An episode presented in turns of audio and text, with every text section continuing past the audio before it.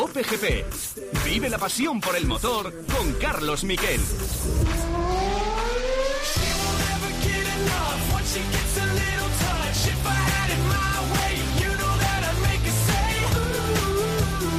A ver la entrada en meta de Carlos Sainz. Ahí está Sainz, Sainz, Sainz. ¡Victoria!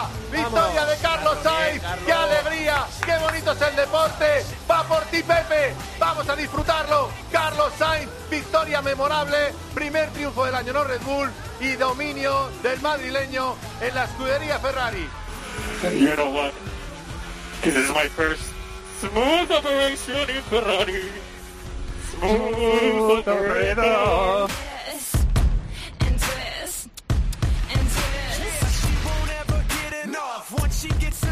Hola, ¿qué tal? Buenas tardes, bienvenidos a Cope GP, programa dedicado, por supuesto, a el referente, a Pepe Domingo Castaño, que nos dejó ayer y nos llenó de pena y os aseguro que el día después es muchísimo peor. Es el vacío absoluto que nos ha dejado eh, la pérdida de Pepe Domingo. Vacío en el programa, en tiempo de juego y, por supuesto, vacío en el cemento de este equipo de deportes. Así que este modesto podcast, este modesto programa que cuando estaba siempre en antena escuchaba atentamente Pepe Domingo Castaño, pues, eh, pues eh, va por él. Así que donde estés, espero que te guste, maestro, que, que está dedicado a ti. Y así, con esta eh, con narración, intentamos también homenajear a Pepe y con esas palabras de Carlos Sainz. Segunda victoria en la Fórmula 1, nada más cruzar la meta. Sainz dijo, esta es mi primera Smooth Operation, mi primera eh, Smooth Operator, que es su lema, que instauró en McLaren desde que estoy en Ferrari. Carrera redonda en la que estuvo, muy inteligente y en la que demuestra la confianza a la que ha llegado. Está en una confianza, en una comunión perfecta con Ferrari que se volcó para que él ganara, que hizo una estrategia ideal para que pudiera ganar el piloto madrileño y que se vio sorprendido por la táctica de eh, Carlos Sainz de eh, ir dando el DRS a eh, Lando Norris. Le dio el DRS en las últimas vueltas, eso fue clave para poder protegerse. Era algo que hemos visto en otras ocasiones en Fórmula 1. Eh, Fernando Alonso lo hace, no lo había hecho Carlos Sainz, lo, hecho, lo hizo con mucha templanza, porque cualquier error le hubiera hecho perder la victoria, se estaba jugando la victoria, pues tuvo templanza, no cometió ni un fallo, lo hizo de manera maravillosa. Eh, vamos ya en este Cope GP con los titulares.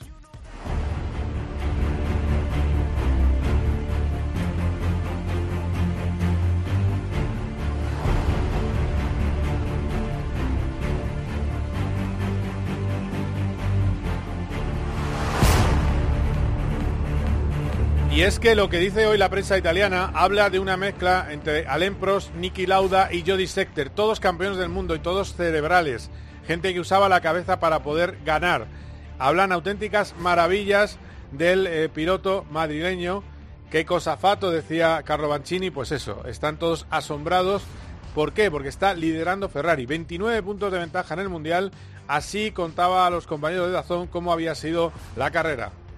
Eh, obviamente con, tensión también, pero un poquito más relajado porque sí que sabía que tenía las cosas bastante bajo control hasta el momento del último virtual, ¿no? que, los Mercedes han parado a poner esa media y ahí pues todo lo que estaba bajo control de repente pues eh, ha habido que cambiar un poco los planes y cambiar un poco estrategia y, quería decir que íbamos a llegar a final de carrera de milagro y bajo presión, ¿no? Y en ese momento pues ha habido que, que, que cambiar los planes, como he dicho, y, jugar también un poco con, con, Lando, con el DRS, con las ruedas y, y, ganar la carrera, que era lo que tocaba.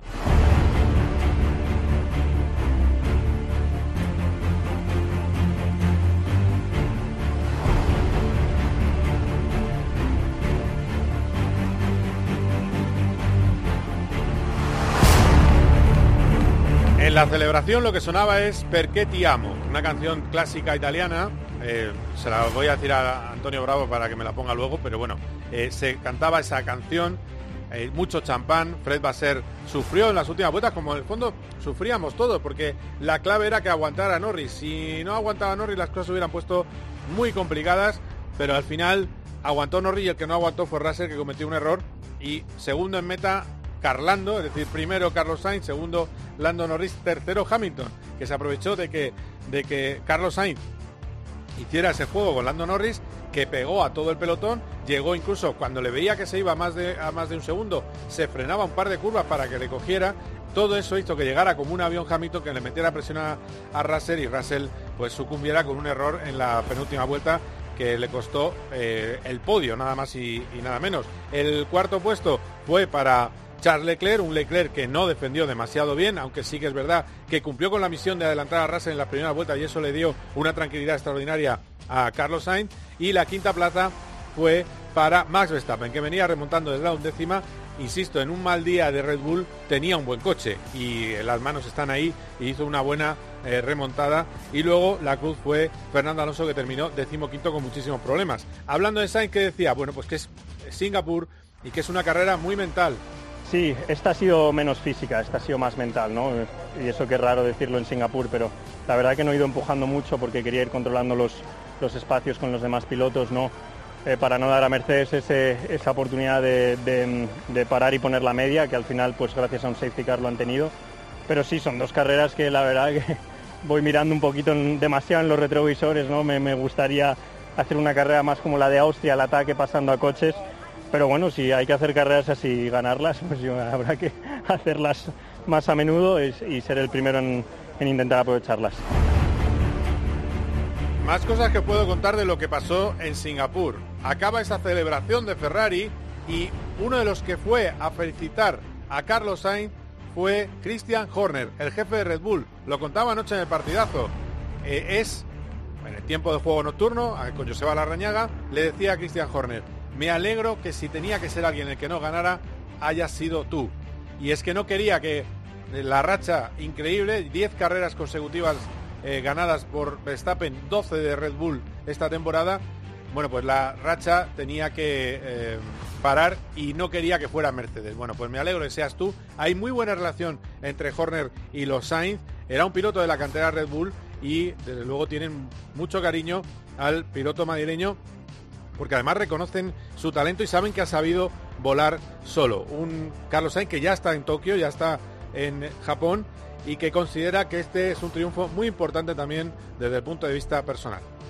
Bueno, eh, seguro que es un momento importante ¿no? también para mí a nivel personal. Eh, ha habido dos oportunidades este año, ¿no? desde la segunda mitad, de, conseguir un podium en Monza y de conseguir una victoria aquí y las hemos aprovechado las dos. Eh, quiere decir que bajo presión y, cuando esas oportunidades están llegando estamos ejecutando las cosas bien, no solo yo, sino también el equipo y eso es también yo creo que progreso con respecto al año pasado y principio de año y me enorgullece ¿no? también ver que estamos eh, progresando en ese sentido y que hoy bajo presión y con la oportunidad de ganar no, hemos fallado, lo hemos hecho todo perfecto y, y hemos ganado en Singapur que es una sensación increíble. Victoria importante desde el punto de vista personal y desde luego victoria muy importante en lo deportivo. Recordemos, es el líder absoluto de Ferrari, 29 puntos de ventaja, dice el propio Leclerc que es el que tiene que mejorar, porque ahora mismo en calificación están en 8-7, que es una auténtica pasada. Recordemos que llevaba, eh, he dicho mal la, llevaba más carreras todavía Red Bull seguidas, llevaba 15 carreras seguidas en total, consecutivas ganando, una barbaridad. Bueno, el caso es que se ha interrumpido la racha, que lo ha hecho de una manera magistral y que cree Carlos que es también una victoria muy importante en lo deportivo habla en Dazón. La verdad, muy buen momento y una muy buena victoria, ¿no? Muy importante para Ferrari, muy importante para mí. Teníamos una oportunidad en todo el año, esa oportunidad ha llegado en Singapur y la hemos aprovechado, que no es fácil. Siempre hay más presión, ¿no? Cuando solo tienes una oportunidad. Y, y, hoy también hemos estado bajo presión toda la carrera, ha habido que pensar, ha habido que, que hacer tácticas, ha habido que controlar los neumáticos, controlar el DRS y lo hemos hecho todo perfecto y, nada, nos llevamos la victoria para casa. Y luego está Fernando Alonso. Eh, podía haber estado octavo noveno, incluso con la sanción de 5 segundos, eh, si no llega a tener una parada en boxes de 25. Eh, hubo un problema con las ruedas de atrás, no estaban bien apretadas y eso le costó salir decimoquinto de boxes. Luego se cuela en una curva, no puede maniobrar bien para salir, y se queda último, que es como terminó la carrera en decimoquinta posición, pero lo más preocupante es que el coche no tenía ningún ritmo. Cosas que eh, hay que tener en cuenta de su carrera. Desde la vuelta 2 tenía la carcasa, la suspensión delantera rota. Eso influye aerodinámicamente. Lo tiene que analizar el equipo y también tiene que analizar si había algo roto en el suelo, porque parece que eso saltó con una pieza de eh, suciedad, con un debris que había en la pista. Esto es lo que decía con un enfado importante Fernando Alonso en español. Sí, la carrera para olvidar. La verdad es que no teníamos ritmo y, y fue una carrera ya complicada desde el principio, a ver en Japón. Y ya está. sí, sí, sí. A ver en Japón. Así que hubo que esperar a que hablara con la prensa eh, internacional y en inglés dijo más cosas. ¿Por qué eh, dijo por la radio que el coche era imposible de conducir? Lo explica ahora mismo, intento yo traducir. Yeah, we need to, to look at it because Tenemos que mirarlo. it was very difficult to drive, uh, very little rear end on the car, so Perdíamos mucho el tren trasero, we killed the tires very quickly uh, after acababa con la rueda muy rápido. It was a tough race. Uh, we need to, to look at the details. Obviously, we don't have the answers yet. but, Carrera muy uh, dura y hay we que-. Hay que eh, mirar en los detalles y mejorar para Japón. Otra más de Fernando Alonso sobre el coche y sobre la posibilidad de Japón. La posibilidad de Japón es ha estado en Singapur, circuito que no es bueno, pues a lo mejor Japón va bien. Esa es la esperanza del piloto asturiano. Yeah, I don't know. I think uh, we all expected uh, a strong weekend in Singapore. It was not the case. Todos so esperábamos un gran in fin de semana en Singapur, no fue. uh, magic there, and maybe we, we get a nice surprise. Let's, let's hope for that.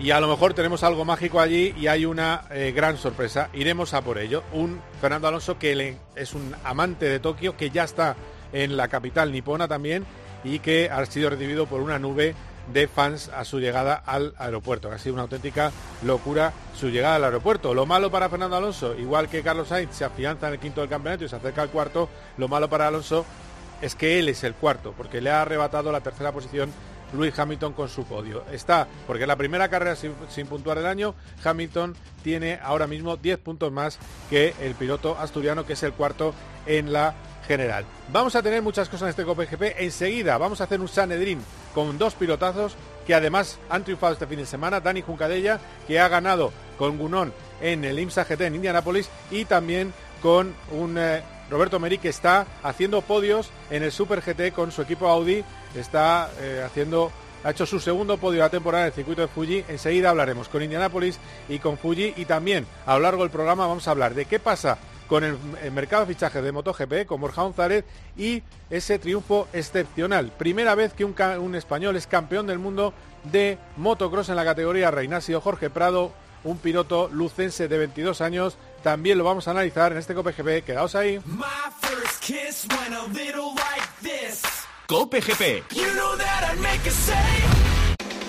¿Habéis visto cómo han recibido en el entrenamiento a Pacheta? el nuevo Es un grande Villarreal? Pacheta. Pero vamos a ver, esto es- tiene que ser profesional, no se puede hacer la pelota. Pues así yo me llevo bien forma. con él. Respeta Me la hombre, pero, poquito, así han recibido, así han recibido a Pacheta hoy en el entrenamiento. Hola Pacheta, muy buenas. Hola, muy buenas. ¿En la ciudad deportiva todavía? Sí, sí, estoy estoy en la ciudad deportiva porque tiene una residencia arriba, unas habitaciones para todo lo que es el primer equipo. ¿Vas a vivir ahí? No, no, estaré aquí durante unos días hasta que encontremos. Escucha a Juanma Castaño en el partidazo de Cope, de lunes a viernes desde las once y media de la noche.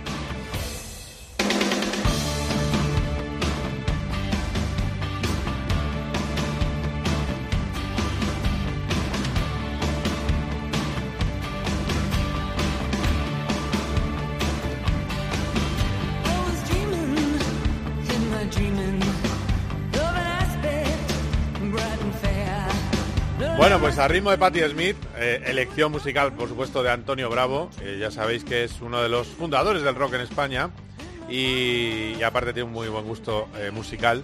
Claro, yo estaba pensando, pues que está la, promo del partidazo, se ha, se ha repetido. Lo he mirado raro, pues no, es Patti Smith. Y vamos con dos de los triunfadores del fin de semana, que como son amigos míos, pues les he traído a esta portada de COPGP. Uno de ellos está en Indianápolis, es eh, Dani Juncadella, que ha vuelto a ganar con Gunón el Limsa, que por desgracia no va a ser campeón, pero es que van, es un año de muchos podios y mucha victoria para el piloto catalán. Le tengo en Indianápolis a punto de, de irse en el avión. Hola Dani, ¿qué tal? Buenas tardes, ¿cómo estás? ¿Qué pasa, Carlos? Pues ¿Qué sí, hora- sí, aquí me pillas. ¿Qué hora es ahí? ¿Qué hora es ahí? Que me gustan a mí esas cosas. Eh, las 10.45 de la mañana. De la mañana. Vale, pues... eh, bueno, supongo que contento con la victoria, ¿no? Dame un titular rápido que voy con tu compañero de Sí. tertulia. Bien, ¿no? Sí, muy contento, muy contento con el resultado. eh, pero bueno, más que el resultado, yo, sobre todo el rendimiento del fin de semana, hemos tenido muy buen coche y nosotros hemos rendido muy bien, no hemos hecho ni un fallo, que al final una de las razones por las que hemos ganado también ha sido porque el Porsche, que era nuestro principal rival y, que pintaba que iban más rápido, ya decidió en la salida regalarnos la victoria porque metieron un drive-thru por, por moverse antes de, antes de tiempo y nada, pues regalito para nosotros. Y aprovecharlo, sí que sí, muy bien. Y en el otro lado del mundo, literalmente, en Tokio está Roberto Meri, que ha sido podio este fin de semana en Super GT en el circuito de Fuji. Hola Roberto, ¿qué tal? Muy buenas, buenas tardes, buenas noches para ti. Buenas noches, que son casi las... Aquí son ya las 12 de la mañana. O sea, las 12 de la noche casi en un sitio en Tokio y en el otro lado estamos en las eh, casi las 12 de la mañana. Bueno, ya me he liado, me has dicho casi las 11 de la mañana, ¿no? En el caso de, de Dani. Un eh, sí, Dani es un lazo. Es, es una... De hecho, yo, yo, ayer hablé con Dani, llegaba a casa que era la una de la mañana después del traficazo al salir del circuito y, él, y él aún no había empezado su carrera y era la una de mañana aquí y él estaba con el mono para subirse al coche que le quedaba poco Oye, que, me dicen las malas lenguas que te has llevado por delante unos cuantos en la carrera, Roberto. Eh, obviamente las malas lenguas sabemos que es Dani ella, ¿no? claro, porque estamos espantados que Checo echó a tres y se llevó cinco segundos. Pero oye, tú bien, ¿eh? A tope. Yo, yo fino, pero, pero tú tienes que ver mi carrera. Que, la quiero ver. Que soy un tío fino, legal. Yo soy siempre, sabes, que justo en el límite del reglamento, pero ahí poco agresivo, pero en el límite del reglamento. aparte es eso, que, lo que pasa que me parece a mí que los comisarios en, en los campeonatos japoneses son van tranquilos, ¿no? Sí, sí, ves que están así con tienen la mirada así un poco cerrada, entonces no parece ser que no. No, pero sí, no, la verdad que lo hago todo de manera muy elegante. ¿Y se te ha, se te ha enfadado alguno o no? No, hombre, no, aquí la gente es súper simpática, maja, eh, te dan la enhorabuena.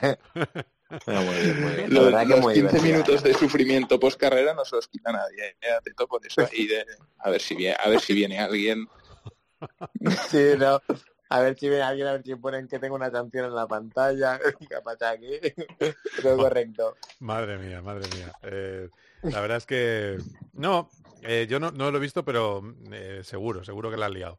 pero bueno, oye, estás otro, un podio otra vez en Super GT. ¿Es el primero en Super GT o llevas ya, tienes algún otro más? Ya, es el segundo, ¿eh? Segundo, vale, vale, perdón, perdón. Sí, sí, Estoy viendo que no estás, a, no estás a la última, ¿eh? No, porque es que yo pensaba que el otro podio era en, GT300, no en Super GT. Pero vale, vale. No, es lo mismo. Super GT son los dos podios. Ah, vale, vale, vale. O sea, pero tú sigues corriendo Miquel, hay que ver más carreras. Tienes razón, sí, no, tienes toda la razón. Pero no me da la vida. Miquel, demasiada Fórmula 1, macho. Demasiada, macho, demasiado. Los libres, todo. Sí, sí, tienes. Te llevan loco, macho. entre, Carlos y Fernando te llevan locos. Tenéis razón, tenéis razón. Pero bueno, de todas maneras, de vez en cuando me repaso alguna de las vuestras. O sea que. Y además, pero vamos a ver, escúchame. eres de los pocos. Claro. Mira, yo te puedo contar, Dani, que si estáis vosotros, miro. Si está. Eh, Fassbender contra no sé quién, me da exactamente igual. Yo sé que, que, queda mal, debería decir, es que me voy a ver las siete horas de golondrino de no sé dónde, pero no, si no hay una, si no está un amigo, me cuesta, la verdad. Pero bueno, que, bien, A mí me pasa igual, ¿eh? A mí me pasa igual. O sea, con la Fórmula 1, cuando no cuando no pueden hacer bien los nuestros, pues no, ni la miro. Es que te desmotiva, te desmotiva mucho. Efectivamente, yo lo tengo que mirar porque es mi trabajo, pero es verdad que te desmotivas un montón. Y de hecho, me puse a ver las carreras de Fórmula E, Dani, por, por, por Teto. Y, me di cuenta de que cuando le daba al, botón de push de adelantar no funcionaba. se, rompió, se rompió, se, rompió. De tanto darle creo que se rompió. Madre mía. Eh, bueno, pues, eh, en fin, eh, bueno, que sepáis que me gusta estas risas porque eh, han sido, están siendo días duros para nosotros porque hemos tenido el fallecimiento, el fallecimiento de Pepe Domingo Castaño, que tú le conocías bien, Roberto. Eh, supongo que Dani también sabe quién es, que es una leyenda de la radio. Eh, no Me gustaría mandar aquí un abrazo a toda la redacción de la COPE, que sé que tú y todos tus compañeros le tenías muchísimo cariño. Sí. Y la verdad que una pena. Sí, un amante del deporte. Además me decía, me decía, Carlos, es que siempre gana el mismo, siempre gana... ¿Cómo puede ser que en un campeonato siempre gane el, eh, frente de la Fórmula 1, siempre gane Verstappen?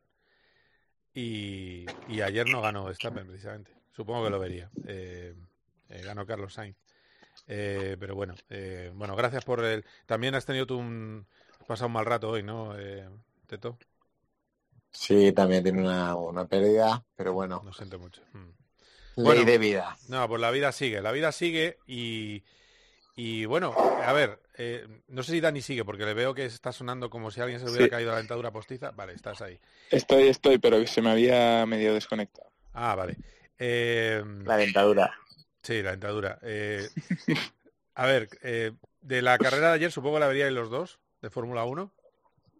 ¿O la habéis visto en...?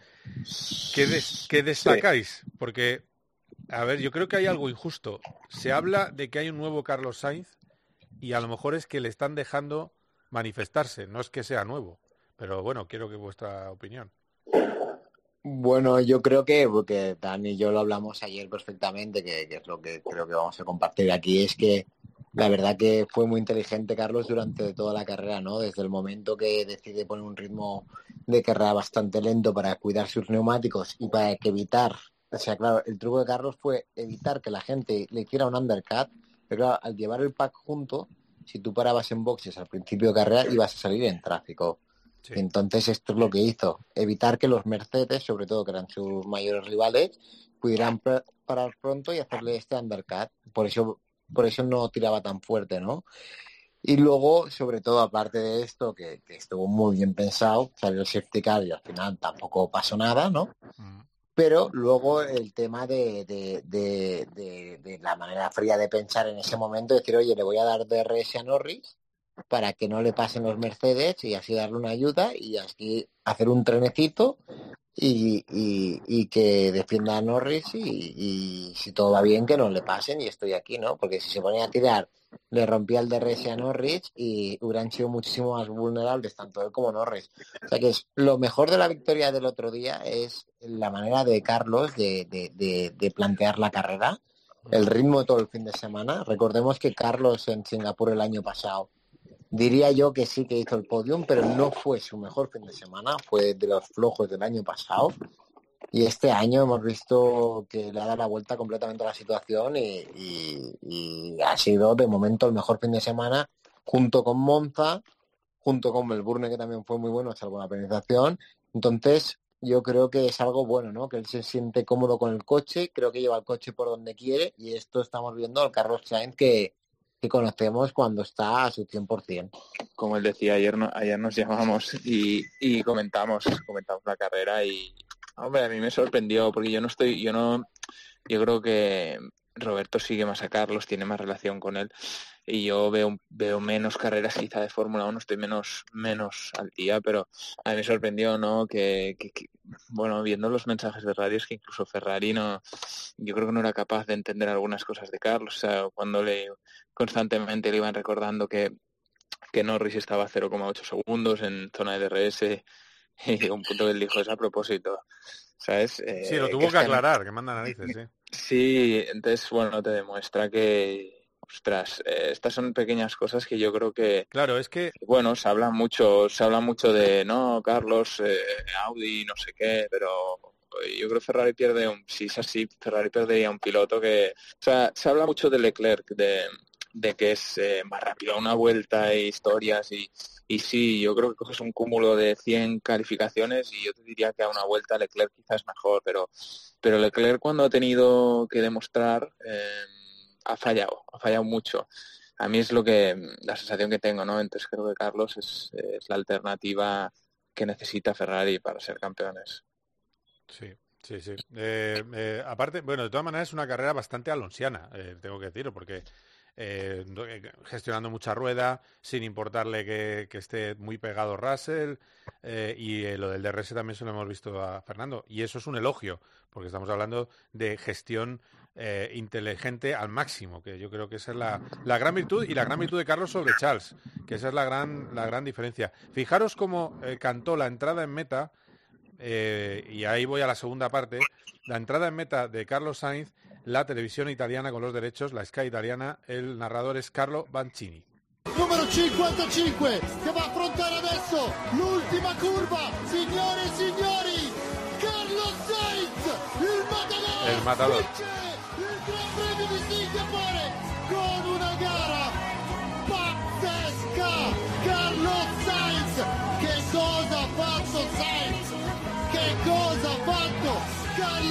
¿Qué cosas has hecho, Sainz? ¿Qué cosas has hecho? Eh, gritaba sin parar Carlo Banchini, que es el hombre que tantas veces ha cantado al predestinato, a eh, Charles Leclerc. Este tipo de, carreras, que por cierto, eh, además Teto, tú has, estado hoy cenando con Carlos Sainz, eh, o sea que, de primera mano sabes cómo está.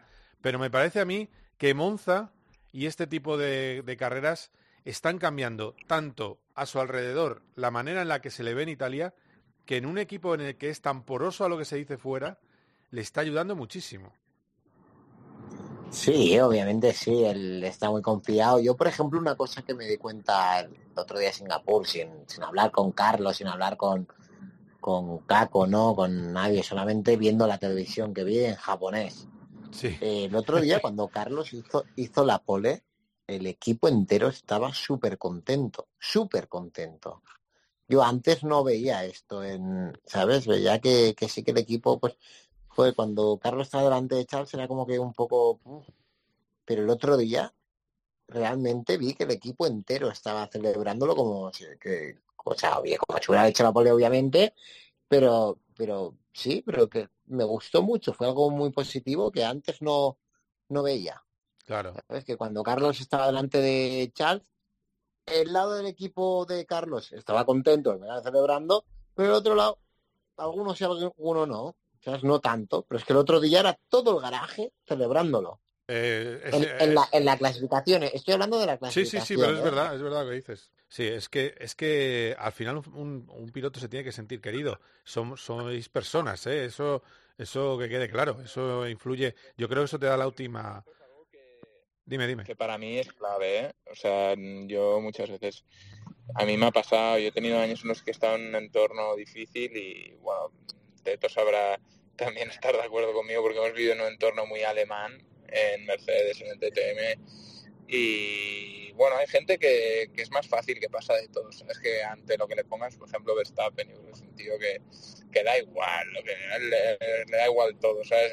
Es- tiene tanta confianza en sí mismo y en, todo y, que, los, bueno, obviamente los valores humanos son importantes, pero para él el rendimiento es, es lo importante y lo demás da igual. Entonces yo creo el caso de Carlos, que viene de, pues, bueno, de una educación yo creo parecida a nosotros y demás, pues al final estar en un entorno querido, en el que te sientes querido y con, con gente con la que con la que disfrutas compartiendo es muy importante. Y a mí, para mí, para mí es clave. Yo te diría, a mí me cambia el rendimiento. O sea, yo prefiero un ingeniero que sea quizá un 4 de 5 frente a uno que es un 5 de 5, pero que en, que en eh, skills sociales eh, sea un 0 de 5 para mí me limita mucho, ¿sabes? Por muy buen ingeniero que sea. Entonces esto es algo que, bueno, cada uno es como es y yo creo que Carlos en ese sentido también yo creo que busca estar en un, en un entorno muy bueno. Yo creo también eso, por eso fue difícil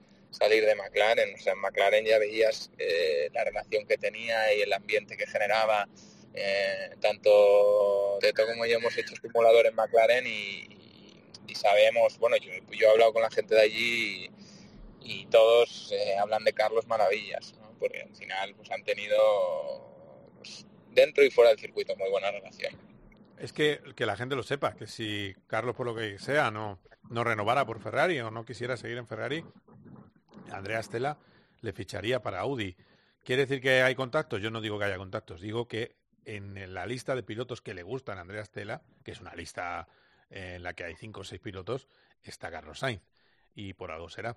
Esa es la, la realidad. Eh, el mejor Sainz lo vimos en McLaren y ese Smooth Operator lo hemos visto este, este domingo, la verdad. Eh, ¿Veis algún otro sitio donde pueda hacer podio o ganar? Eh, a ver, ¿qué, Que qué nos queda? Nos queda... de- Hay, hay por ahí tenemos hay Suzuka, eh, Qatar. Suzuka no, no será la mejor, pero no será tan mala como Zandvoort para ellos porque tiene más recta que Zandvoort. Eh, Yo creo que no irán mal del todo. Eh, Qatar, Qatar yo creo que no será un buen circuito para ellos. A lo mejor Qatar no es un circuito, no es el mejor circuito del mundo, no será, o sea, no será el desastre que son el cuarto coche, pero sí que serán el tercero en Qatar, Mm, diría yo. sí. Y luego que nos queda Sao Paulo, nos queda México, ¿no? Sí, Austin. Austin, que es un circuito Ferrari, yo creo. Yo creo que puede ser un buen circuito para ellos. Y luego... eh, Austin no, no es- no está mal y México tampoco está mal para ellos. O sea, Red Bull creo que, que- que está a otro nivel, por, aunque hayamos visto lo que hemos visto el otro día en Singapur. eh, creo que Red Bull va a seguir la tónica que tenía. Pero Ferrari sí que habrán tres pistas que será el segundo coche, que creo que puede ser Austin, que puede ser México. Y, y para de contar prácticamente, ¿eh? O sea, dos. Austin y México, ¿no? Bueno, pues mira, Sí. las apuntamos. Eh, Brasil, bueno, Brasil tampoco, tampoco está... Bueno. Mm. Bueno, Brasil es un poco zambor, sí, es verdad. Eh, Dani, ¿estás de acuerdo, más o menos? Sí, sí, yo, yo no estoy tan al día de, de- de, bueno, del día a día de la Fórmula 1 como, como Teto, pero, pero sí. eh, yo creo que Suzuka, que es un circuito sobre el papel que podría ser con más rectas y tal, la única el único punto negativo creo que tiene frente a Mercedes o Red Bull es que la degradación en Suzuka te pilla un día de calor y es una barbaridad. Y en carrera creo que es donde Ferrari sufre un poco más, pero, pero bueno, que habrá oportunidades seguro y además cuando vienes de, de una de un momento tan bueno como el que estaba pasando ahora Carlos, pues siempre las cosas salen. Oye, Teto, ¿y, y anímicamente cómo le ves? Está como un tiro, ¿no? Carlos. Hombre, está, está muy bien, está confiado, está en ese momento, está en ese momento dulce. Está en el momento dulce y, tiene que seguir en este momento, ¿no? Eh, que tiene ahora. Tiene que aprovechar las oportunidades, que yo estoy seguro que las, que como puede volver está aprovechando, sin duda ninguna. Y, y- intentar que dure hasta final de año. Yo estoy convencido que yo siempre es una cosa que digo de Carlos. Carlos lo bueno que tiene en las temporadas, que es un piloto que va de menos a más. Claro, si tú empiezas bien, pues vas a acabar increíble. Y entonces, Carlos, este año, eh, el principio fue lo más difícil y, y sé que va a ir a más. Es, es- es- es el Carlos que yo conozco. Entonces, eh, creo que estas, esta última parte tem- de temporada lo vamos a ver el Carlos que estamos viendo. No, no veo un motivo eh, por el que por el que no. Bueno, pues a ver, a ver qué tal va. Cambiando un poco de tema, eh, eh, porque eh, Dani, tú, tú de eso tienes bastante información también. Está lo de Aston. El, no sé si se pierde mucho, pero el coche de, Fernando Alonso tenía la carcasa del, brazo de la suspensión delantera izquierda roto, desde la vuelta 2. Y el caso es que el coche mm, se cargaba los neumáticos, no tenía ritmo, no sé, no era lo mismo que el viernes, que las tandas no eran tan malas en, en condición de carrera, ¿eh? aunque el Aston Martin es que está evolucionando muy poco, eso también es verdad. Pero, ¿qué os llega de Aston a vosotros? No, que yo lo que veo desde los boas el coche, la parte trasera eh, la pierde muy fácilmente, ¿no? Es lo que se ve y por lo que también tengo entendido que, el coche atrás no... Por ejemplo, Lance cuando tiene el accidente es que ya con las ruedas traseras sobrecalentadas. Claro, eso es que derrapas demasiado, lógicamente. Claro, y Claro, poner la las ruedas a... Claro. a, mi- a mil de temperatura. Esto también te revienta el long run, o sea, te, te, te afecta en todo. O sea, es prácticamente lo peor que te puede pasar. Sí, no, y también si te fijas en, en Monza era un poco parecido. De hecho, yo estuve con Fernando en el Jarama cuando hizo este evento con el DTM. Sí. Y le pregunté, le dije, macho, ¿qué, qué pasa? Que, que vi tus onboards en las Lesmo y aquello era inconducible.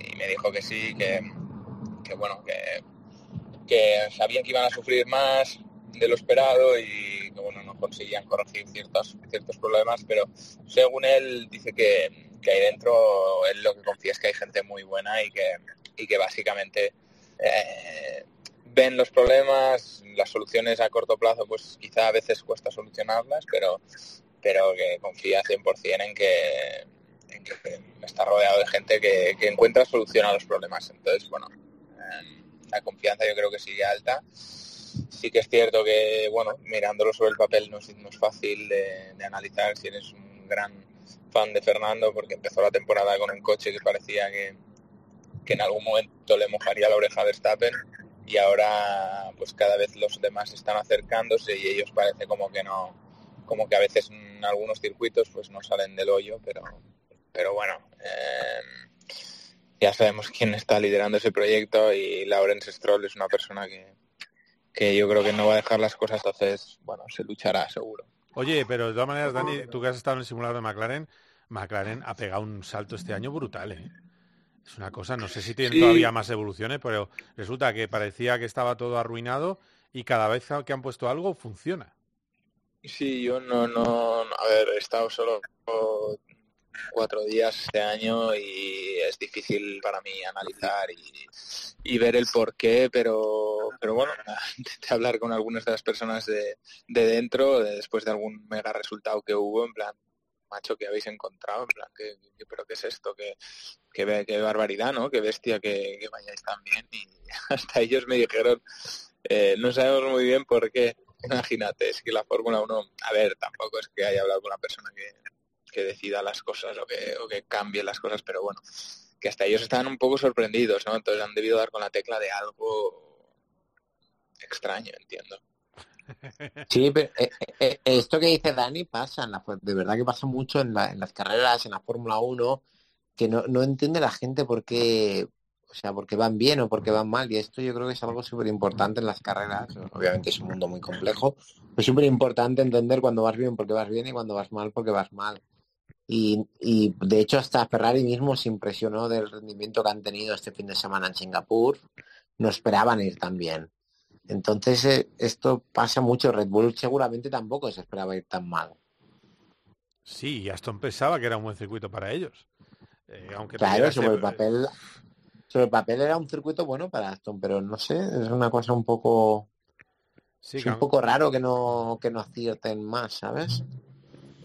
Sí, yo, yo ya no sé. Yo, yo no sé si a veces también es un tema de alturas, eh, subes demasiado el coche o... Yo es un, un tema, yo lo que cada vez estoy más convencido es un tema de neumáticos, de hacer trabajar bien los neumáticos.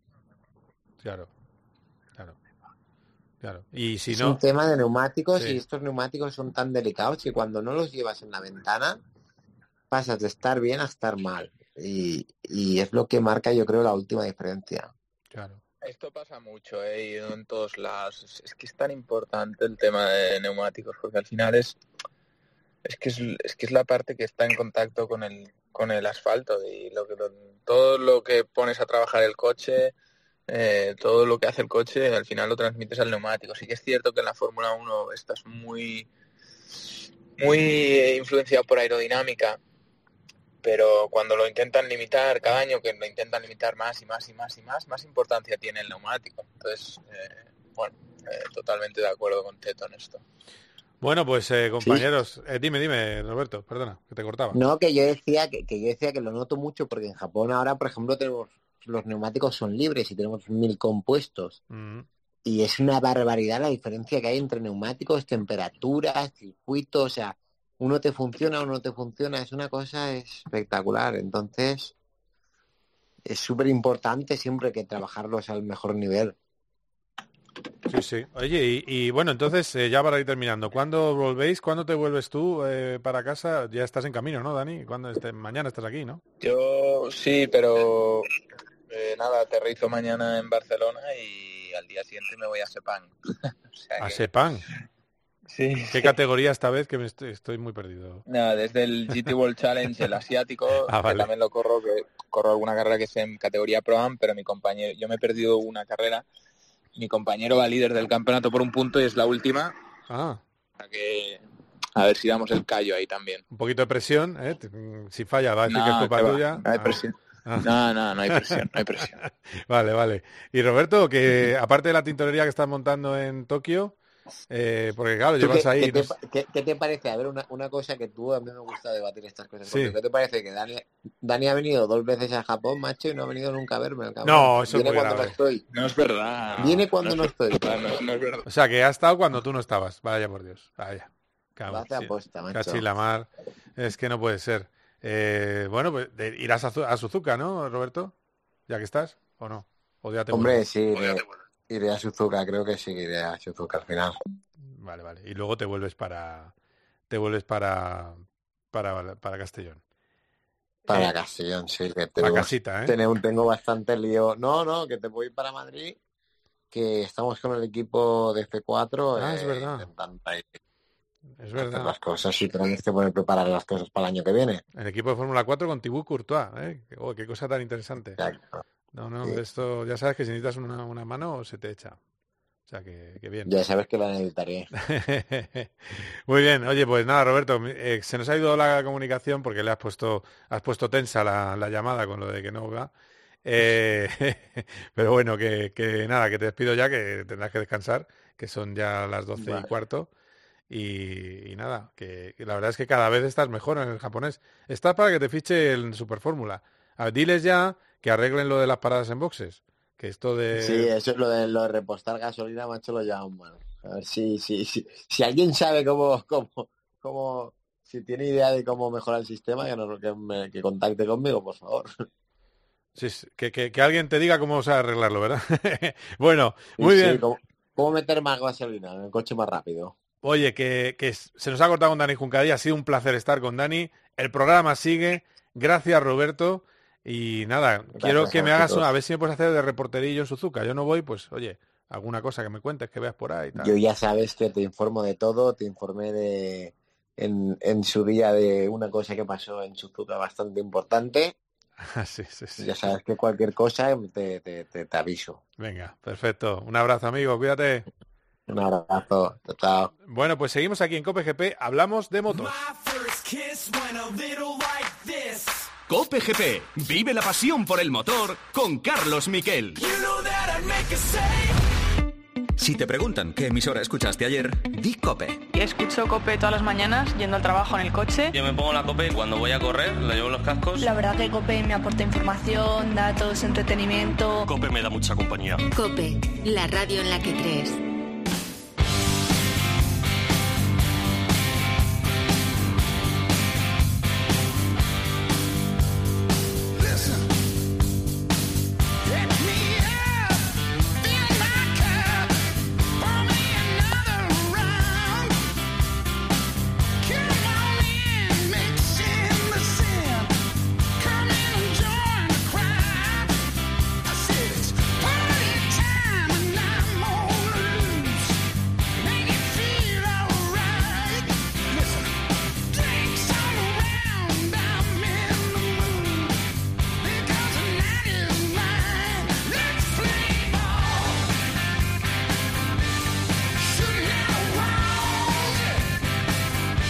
Pues al ritmo de ACDC llega todo un rockero a, esta, a este espacio de motor. Borja González, ¿qué tal? Muy buenas, ¿cómo estás? ¿Qué tal, Carlos? Buenas tardes. Te pillo de camino, aunque parezca mentira, vas en tren a India. Estaría bien, ¿verdad? Estaría bien. No, ahora mismo estoy, acabo de llegar a Barcelona y cojo el vuelo desde aquí. Y, y nada, ahora voy a buscar un taxi para poder ir al aeropuerto.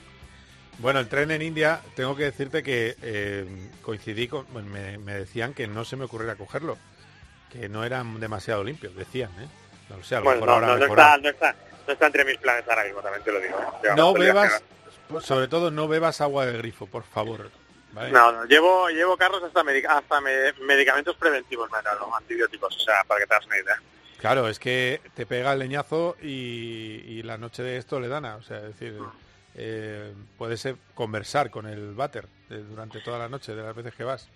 No, Este, no, eh, no tengo día, no tengo, no estoy, no estoy, como no estoy de vacaciones y tengo que estar los, los días de rigor en el circuito eh, desde primera hora de la mañana hasta última hora de la tarde, no tengo, no tengo la opción de arriesgarme a, a que algo así pase, así que voy con bastante, con, con un plan bastante hecho y con, yo te digo, con una bolsita con medicamentos para, para evitar cualquier susto. Mira, yo me fui al Taj Mahal y, nos dio, como buenos españoles, nos dio por tomar menú del día con postre y café.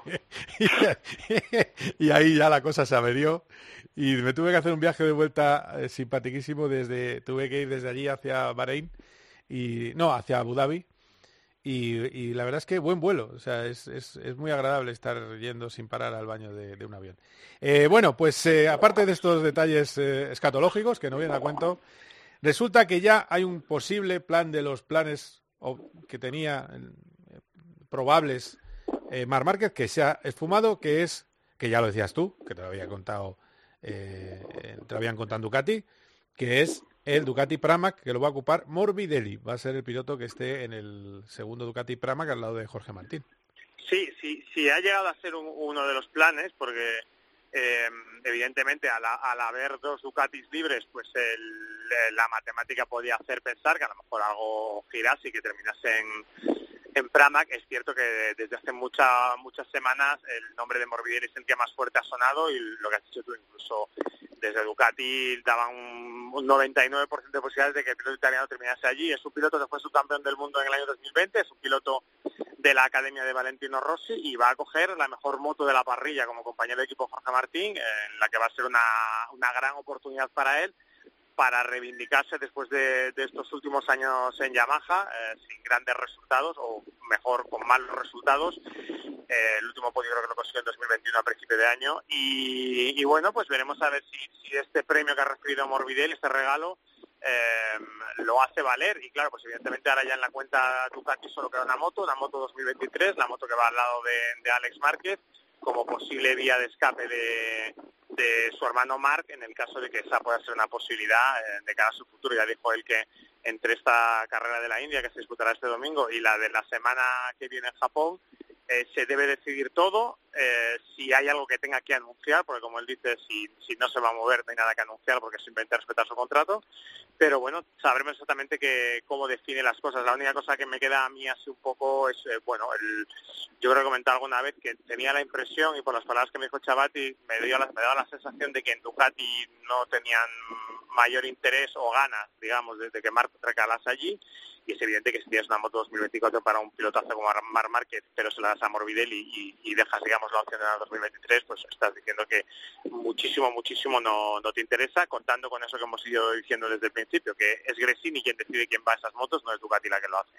Claro, que para mí, cuando, yo, yo también era algo que tú le preguntaste a Chabati y a mí me, me hizo pensar que, que era posible, porque claro, cuando dijo, no, nosotros no tenemos nada que ver, dice, ah, vale, que, no, que me parece a mí que con Pramac sí tienen bastante que ver de quién en, en no, quién no, está ahí. deciden ellos, deciden ellos. Decide Pramac. Sí, no, no, ah. decide, decide, Ducati. Decide Ducati, claro, claro. Hay cuatro motos 2024, ellos deciden a quién se las da y en este caso se, la, se las dan a, se la dan a Morbidelli, se la dan a Martín y ya las que estaban preasignadas de, de Bañaya y de, de, Bastianini, que pese al mal año que está pasando con muchas lesiones también, eh, han decidido que le van a, que van a mantener el apoyo al, al piloto que sorprendió más en la pasada temporada. Fíjate que a mí lo que me decían, lo hablamos en el anterior programa, era posiblemente jueves o viernes de esta semana eh, hubiera fumata blanca, eh, en el caso de Mar Márquez. Eh, bueno, vamos a ver qué pasa. Yo, de luego, no me imagino una ruptura en Japón, que eso es una cosa loca. entonces, bueno, si hubiera algo, yo creo que tiene que ser pronto, pero... En los tiempos que hay ahora mismo, este, creo que el miércoles tanto él como Joan Mir tienen una visita programada a, a Honda India eh, los dos y luego el jueves eh, Mark es uno de los pilotos que va a estar en la rueda de prensa, en la segunda rueda de prensa, digamos, porque hay dos ruedas de prensa oficiales, en la segunda va a estar Márquez, entiendo que colocarán también allí a, Morbidelli, que es algo que suelen hacer, y, bueno, mm, tendremos que pasar evidentemente eh, el gran foco de atención, sin olvidar que esto también es falta recalcarlo que tenemos al segundo de la general, después de ganar las dos últimas pruebas, a 36 puntos de, de Bañaya, o sea que no perdamos tampoco el foco en la parte de deporte, aunque es, es, hay que ser tampoco muy tonto para saber todo lo que, lo que atrae y lo que genera Mar Márquez. Hombre, claro, evidentemente. Eh, Jorge va a estar ahí y, vamos a ver en India si puede mantener la racha. A ver, normalmente el otro día ya me, me lanzaste a ese camino y ya no lo voy a abandonar. Normalmente el equipo cliente o el equipo 2 o B o Pramac, para andar, hablar en plata, suele tener, cada vez que alguien de Pramac se acerca a, los, a, las motos rojas, eh, pues luego a la siguiente carrera le va un poco peor por lo que sea. Son cosas que pasan. Entonces, a mí me parece la prueba de fuego. Va a estar bien mañana y es la prueba de fuego que nos puede decir si tenemos Jorge Martín hasta final de temporada o no. Que eso es un poco la, la historia. Eh, Borja, eh, ¿Horarios? Esa pregunta tan... Eh, pues mira, la gracia es que eh, con Nueva Delhi hay tres horas y media de diferencia, tres horas y media más allí, y los horarios para que se mantengan en algo más cercano a horario europeo va a ser la carrera de MotoGP a las 12, que son las tres y media hora de la India, que me da a mí que va a ser un calufo importante. Sí. Eh, a las eh, 10 y cuarto de la mañana será la, la carrera de Moto 2 y a las 9 la de Moto 3. O sea, horarios, digamos, asiáticos, pero más razonables que esos que nos solemos encontrar en cuando vamos a Japón o Australia, que son con carreras de Moto 3 de- a las 5 de la mañana. Bueno, pues en este caso, 9 de la mañana, 10 y cuarto y 12 son, son buenas, buenas horas para sentarse en la tele a ver eh, una carrera de motos. Tú que vives en el centro de Madrid, que a ti te parece que en el centro de Madrid hay contaminación, eh, Nueva Delhi te va a encantar, ya verás. Eso sí que es contaminación. Todo- tus inputs están siendo muy positivos. No, eh, a ver, el, el Taj Mahal es precioso, eh, la gente es maravillosa, eso es verdad. eh, se puede comer bastante bien. eh, eh, yo no tengo queja, a mí me han tratado de maravilla. Es un país acogedor y maravilloso. He estado hasta tomando copas allí, imagínate. Eh, eh, es verdad que yo tenté bastante la suerte de acabar llevándome un, Sí, un cebollazo. estoy, estoy viendo, estoy Sí. viendo que, que, que apostaste, apostaste fuerte por, por tener un viaje duro de Sí, vuelta. sí, sí, sí. Pero bueno, No eh, sé si voy a ser, no sé si voy a ser yo tan, tan, tan valiente. No, porque me hice amigo de unos compañeros de la agencia F que nos llevaron a conocer Nueva Ah. Delhi y, y claro, vimos mucho Nueva Delhi, incluida una zona de, de, bueno, con un ambiente increíble, porque claro, cuando es un país de contrastes en el que hay mil millones de personas y hay 100 millones de ricos. Entonces fuimos a la zona de los 100 millones de ricos y no veas tú, vaya locales qué marcha llevaban, o sea, eran, eran muy chulos. Eh, por eso digo, no todo, y por supuesto, el Taj Mahal tienes que ir si tienes un hueco. Está un poco Sí, lejos. lo, lo intentaré, sé que está como un par de horas Sí. del circuito, pero a ver cómo se van desarrollando los planes y si, si me da tiempo a hacer alguna cosa más allá de ver el, el circuito.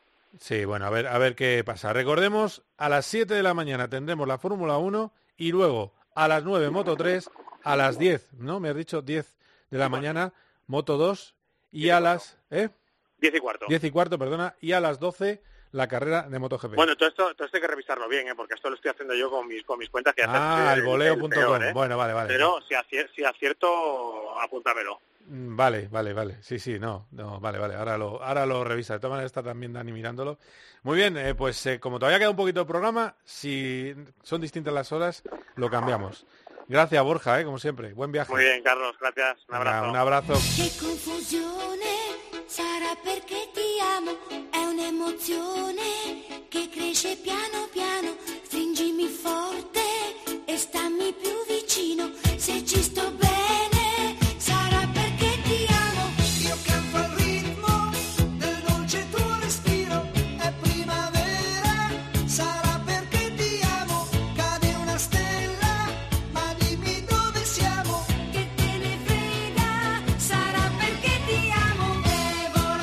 Bueno, bueno, esto sonaba, esto sonaba en el Hospitality de Ferrari con el triunfo de Carlos Sainz. Hay otro Carlos que está muy feliz con ese triunfo, que es Carlos Barazal. Hola, Charlie, ¿qué tal? ¿Cómo estás? Hola, Tocayo. Pues bien, estaba diciendo Romina y Albano. Digo, estamos de homenaje a Ferrari, ya lo has dicho tú. Claro, claro. Es lo que pusieron, no, ¿eh? además, Pusieron esa música. Carrerón, carrerón. No. Excepcional. Eh, bueno, quiero que hoy me hables de dos ruedas porque es que hay que ponerse de pie porque tenemos hace años que tenemos un prodigio que se llama Jorge Prado, pero es que ya ese prodigio que había ganado en Moto 2 campeón del mundo ya es bicampeón y además campeón del mundo de la categoría reina. Es la primera vez que un español consigue eso. Efectivamente, ya digamos que ya no hay, bueno, sí ha ganado, eh, pues como en los tiempos, sí, de 125, en dos y medio, pero hay que ganar en 500. Bueno, pues toma, MX1, los altamontes, los altamontes grandes. Por fin Jorge Prado, bueno, por fin, eh, al final eh, la perseverancia también pues termina termina dando sus frutos, ¿no? Y a falta de una carrera, que falta una prueba en, en Gran Bretaña, Sí. pues ya se ha proclamado campeón este fin de semana en Italia y como bien dices, primera, segundo título, pero primero de la categoría reina. O sea, ya no ha lugar a, a ningún pero que algunos quieran poner. No, no, nada, nada. Eh, además, bueno, se cayó su gran rival eh, y con ese cero ya en la primera manga de, de este fin de semana en Italia y con Sí, eso de- pues ya, ya lo, lo de cerró, Román ¿no? Febre. A ver, ha, ha sido un duelo entre ellos porque Tim Geiser, que es el gran coco, creo que son cinco títulos los que tiene el, que era, Geiser era esloveno, me parece que era, sí, esloveno, eh, se partió el fémur entrenando en pretemporada y se ha perdido pues media temporada, con lo cual, bueno, pero eh, es una habilidad también el no lesionarse y no hacerse daño, ¿no? Oye, pues alguna vez todos los pilotos sufren algún tipo de, de lesión, a veces más larga, a veces más corta, y pues eso Jorge también lo ha evitado. Así que ya digo que no hay ninguna y, eh, como digo, el francés Febre se lo ha puesto difícil, pero al final le ha doblegado y con una carrera de antelación, pues se viene el título de MX1 a, a Spa- o, MS o MXGP1, creo que es. MXGP, No sé, seguro, pero MXGP. de motocross. De motocross. De- Mundo motocross de los grandes. de- sí, sí, de los que más saltan. ¿Cómo lloraba Jorge Prado? Recuerdo hace, hace año y medio, la última vez que le entrevisté, me decías que tengo que... Estaba muy enfadado porque no estaba liderando el campeonato. Y yo decía, pero si es tu primera eh, temporada en, eh, en MXGP eh, y, y al final, pues eh, fíjate que, que- que lo ha conseguido. Eh, porque claro, él ganó en 2019, bueno, era su segunda temporada y él estaba enfadado. Digo, hombre, estás empezando, segunda temporada, no te enfades, llegará. Pues ha llegado y lo tiene, y ha sido un sueño para él, bandera de España en Ristre. Bueno, pues eh, esperemos hablar con él próximamente en COPGP. Eh, y no sé si tienes alguna competición más eh, de este fin de semana o hemos tenido un fin de Pues, semana tranquilito. Sí, tuvimos, tuvimos en IMS el IMSA en el rutero Ah, de sí, de eso hemos victoria- hablado, de la victoria de... Ah, bueno, vale. es que hemos hablado con Dani. Entonces- Es que este, claro, ah, pues ya eh, está. el programa ha tenido ¿Qué te Dani voy a contar yo que ya no sepas? Sí, que ha ganado porque me dice, no, me han regalado la victoria por una penalización de los grandes rivales, pues hemos aprovechado, decía.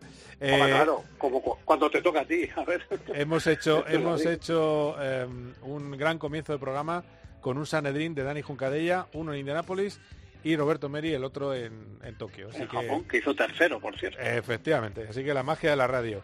Un placer, eh, Charlie, como siempre. Te veré el domingo. Así que ya Muy estás, bien. estás citado. Ahí estaremos, como un clavo. Muy bien. Un abrazo fuerte, amigo. Un abrazote.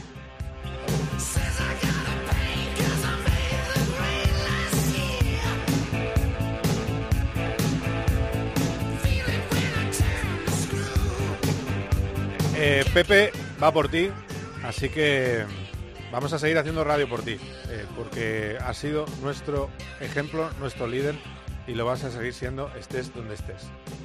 Hasta aquí con PGP, este modesto espacio de motor. Ha sido un placer. Adiós. Cope GP con Carlos Miquel.